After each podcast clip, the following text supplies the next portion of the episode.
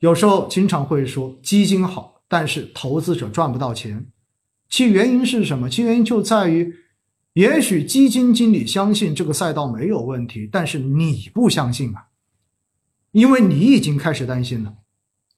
那么在这种时候，也许你会发现，反而是那种傻傻的、深信不疑的，反而能够跟基金经理一起长久的走下去，最终穿越牛熊。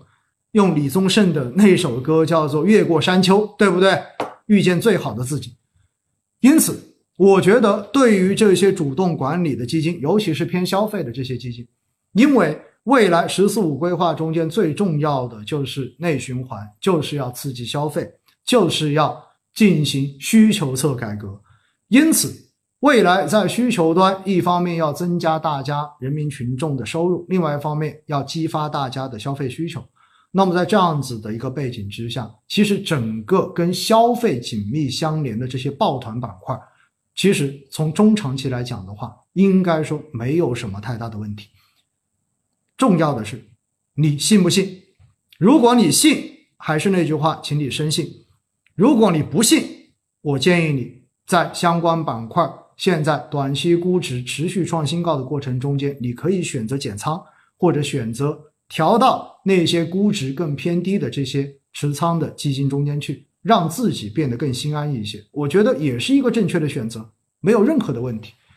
所以哈，我要告诉大家，其实投资到最后一定要选一个你相信的东西，不管是你相信这个赛道也好，还是你相信这个基金经理也好，而不是买了一个基金，买了一个主动管理型基金，涨了三个月之后。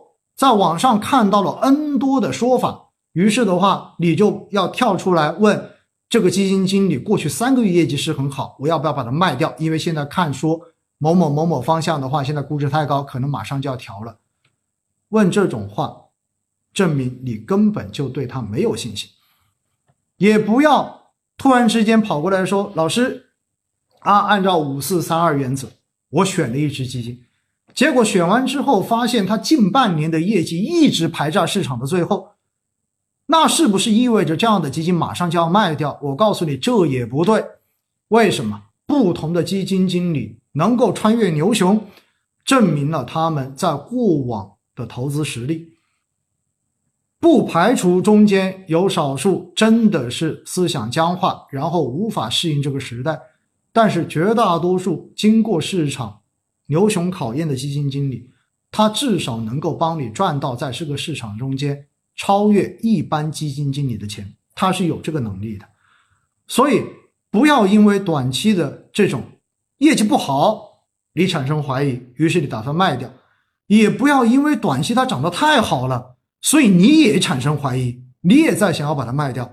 所以有时候大家知道吗？某一天我会突然接到两方面的问题。一方面就是说涨得太快了，要不要卖掉？另外一方面就是说这个老不涨，要不要卖掉？很多时候我就会很错乱，大家知道吗？因为我就有时候在想哈，涨你们也不放心，跌你们也不放心，那是不是未来的话，我可以建议大家做个这样的事情：有担心涨得太多要卖的，跟有担心一直不涨要卖的，我介绍你们俩认识，我给你们拉个线，然后的话你们互相交换一下基金就好了，这样的话大家都很开心。对不对？那个老不涨的，然后换了一个涨得最好的进去，然后那个涨得特别好的换了一个老不涨的，于是你也放心。我觉得这样子的话，估计很有市场哎。大家觉得有道理吗？所以我到时候要去咨询一下相关的平台有没有这种服务，有的话，我觉得我可以去做一个这样子的，叫做什么？叫做基金交换平台，然后建议大家互换一下。嗯，我觉得这个事情有有操作的空间。突然觉得了哈，有操作的空间，互换一下。我告诉大家，互换之后也没用。人性啊，永远都是，反正没有买到的，可能都是最好的；买到的可能都不是好的。说到底了，还是那个白玫瑰跟黑玫瑰的问题，对吗？所以我想要告诉大家的就是哈，真的，一定一定。在买基金之前，请你做好选择，认真的去进行选择。第一，选赛道；第二，选被动还是选主动？想清楚了，被动基金更加不要看短期，因为它拿的是行业平均值，而且一定有均值回归效应。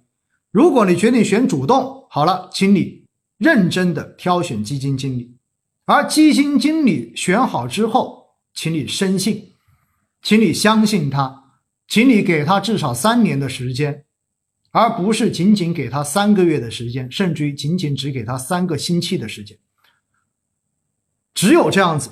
你的基金投资才有可能真正的帮你赚到钱，否则你的钱怎么赚进来的？未来你一定会加倍的还回去。